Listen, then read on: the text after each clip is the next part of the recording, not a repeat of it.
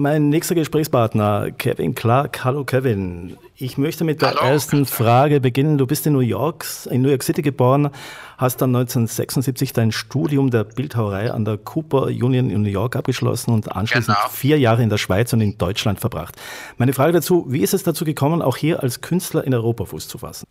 Ja, äh, also in New York habe ich mit vielen europäischen äh, Professoren studiert, äh, unter anderem Hans Hake Hans hat immer die Düsseldorfer nach New York eingeladen und äh, Leute wie Beuys und Rinke und anderen kamen zu uns in der Skulpturenklasse und wir haben tolle Reden gehalten und also Beuys könnte kein Englisch, aber der hat uns Sachen gezeigt und ich war hoch interessiert und kam dann äh, nach dem Schulabschluss nach äh, erstens nach Basel, dann dann äh, habe ich einen Antikatalog zu Documenta 6 gemacht und habe sehr viel Zeit mit Beuys und Gerz und anderen deutschen Künstlern äh, verbracht. Und der Katalog äh, war ein, ein Riesenerfolg. Kunst und Medien, Materialien zu Documenta 6 in 1977. Und wir haben 44.000 Bücher verkauft in die 100 Tage ja, so dann hatte ich einen super Auftritt in Deutschland, kannte plötzlich ganz, ganz tolle äh, Künstler, Künstlerinnen und natürlich Galeristen und könnte meine Arbeit sehr stark weiterentwickeln. Und äh, habe es ja echt genossen, in Europa zu wohnen. Kevin, du hast ja auch immer sehr viele Gedanken über Gefühle und deren Geschichten über die Personen gemacht, die du porträtierst und wolltest das ja. auch in deiner Kunst sichtbar machen. So ist dann auch, sind, so, so sind dann auch die sogenannten DNA-Porträts entstanden, die du beispielsweise von Künstlerfreunden wie Jeff Koons, äh, John Cage und von deinem Mentor Joseph Beuys gemacht hast. Kannst du uns ja. mal kurz erzählen, was damit genau, was es damit genau auf sich hat und welche Technik du dabei anwendest? Okay, so uh, ich habe ein Projekt, das hieß also Red Couch. Ich bin uh, durch die ganzen Staaten mit einem roten Sofa gegangen, habe Porträts gemacht. Und danach wollte ich was machen, der weniger klischeehaft war.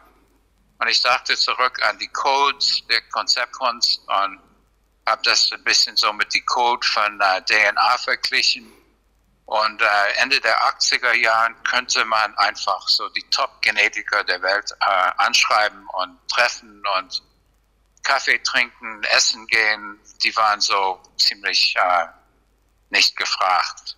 Und so habe ich mit äh, James D. Watson und Craig Ventor und anderen Wissenschaftlern äh, eine, eine äh, Verfahren entwickelt, und wenn ich sage, wir entwickelt, äh, ich habe ein paar interessante Fragen gestellt und die sagten, ja, dann setzen wir das um. Und so entstand so die allererste äh, automatisierte DNA-Sequenzen mit PCR. So das PCR-Verfahren wurde mit meinem Blut als allererstes entwickelt in 1988. Und dann bekam ich lebenlang Zugang zu den besten äh, Genlaboren der Welt für weiteren Projekten. So ist es entstanden.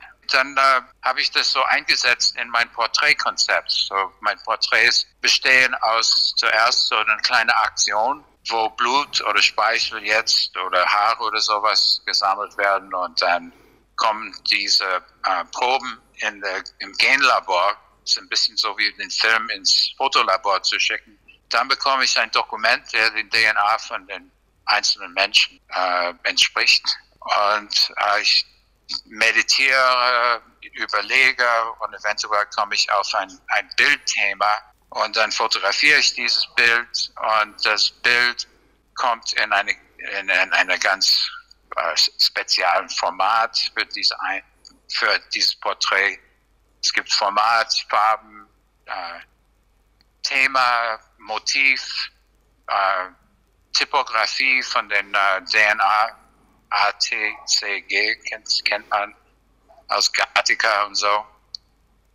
Und so ist äh, jeder von meinen Porträts sieht ganz anders aus. Manchmal sieht es aus wie eine Gruppenausstellung, aber bei jedes Bild gibt es entweder die Buchstaben oder die Kurven der DNA repräsentiert.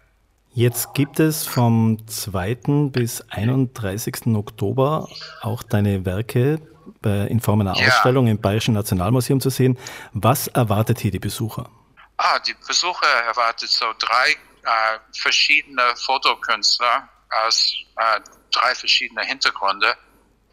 Also Johannes Bruss mit seinen früher analoge Bilder und Skulpturen.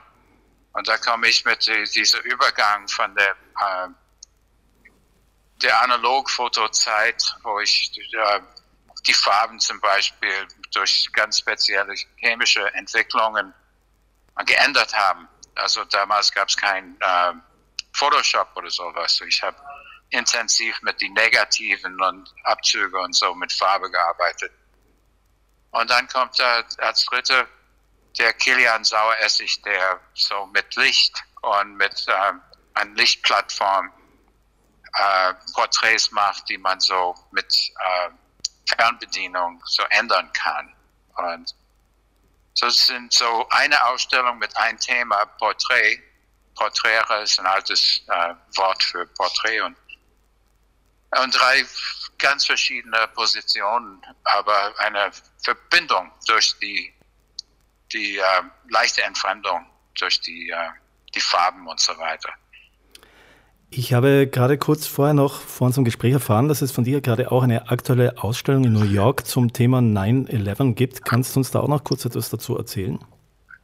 Ja, ich wohnte äh, gleich in der Nähe vom äh, World Trade Center und am 11. September wissen wir alle, was los war, was passiert ist. Und ich habe äh, einen Nachbar gehabt, Mikey Flowers, und er ist der Blumenhändler und und Emergency Medical Technician. Und der war einer der ersten auf dem World Trade Center so um 9 Uhr morgens am 11. September und hat wie wahnsinnig fotografiert, geholfen. Ich habe ein, äh, unter das Eigenverlag habe ich ein, äh, ein Buch über seinen Tag, Dust to DNA und mit meinem DNA-Thema äh, was Positives zu äh, 11. September geleistet, so als Buch. Und im Moment haben wir diese Ausstellung Dust to DNA in New York am 11. September eröffnet im Fire, New York City Fire Museum. Da waren hunderte von Top-Feuerleute aus aller Welt. Es war unheimlich emotional. Also äh, eine ganz andere Erfahrung für eine Ausstellung als in einem Museum. Obwohl es doch ein Museum ist, aber das, an dem Tag war es überschwommen mit äh, ganz starken Emotionen. Jetzt war ja vor allem deine Geburtsstadt New York von der Pandemie besonders hart getroffen. Museen, Theater, Opernhäusern und Kinos waren geschlossen. Viele Künstler mussten auch die Stadt verlassen, weil sie sich ihre Miete nicht mehr zahlen konnten. Wie ist es dir eigentlich in dieser Zeit ergangen? Oh, mir mir ging es da nicht so schlecht. Also ich wohne eigentlich im Südwesten Frankreichs. Äh, das hieß, äh, sämtliche Ausstellungen wurden äh, fanden nicht statt. Aber das war eine reiche Zeit für mich, um neue Arbeiten zu entwickeln und Skulpturen und so. Und ich habe es gut überstanden. Aber doch viele von meinen Freunden in New York haben, haben einiges geändert. Eine Pandemie ist was super Ernsthaftes. Und, äh, aber äh, die, Künstler sind nach innen gegangen. Also die haben äh, weitergearbeitet, haben nicht äh, veröffentlicht. Manche hatten doch Geldprobleme. Hauptsache, Hauptsache war äh, raus aus der Pandemie. Also. Und äh, kannst du uns noch ein bisschen verraten in naher Zukunft, wo es weitere Ausstellungen äh, von dir geben wird und man deine Kunstwerke betrachten kann? Ja, also kommende Ausstellungen sind bei äh, Galerie Sturm, Stuttgart und Wien. Und äh, ich organisiere was mit äh, Galerie Jeschke in, in Braunschweig. Ähm, in Ende, also in, in, November mache ich eine Ausstellung im Atelier Frankfurt in Frankfurt Ostend. Und es kommen noch Sachen dazu ähm, fließend. Aber im Moment ist der Fokus an äh, diese Ausstellung Porträte in ähm, Bayerische Nationalmuseum und äh, das Dust DNA in New York. Dann laden wir alle unsere Zuhörer ein, sich das auf jeden Fall anzusehen. Das lohnt Danke, sich auf jeden Fall.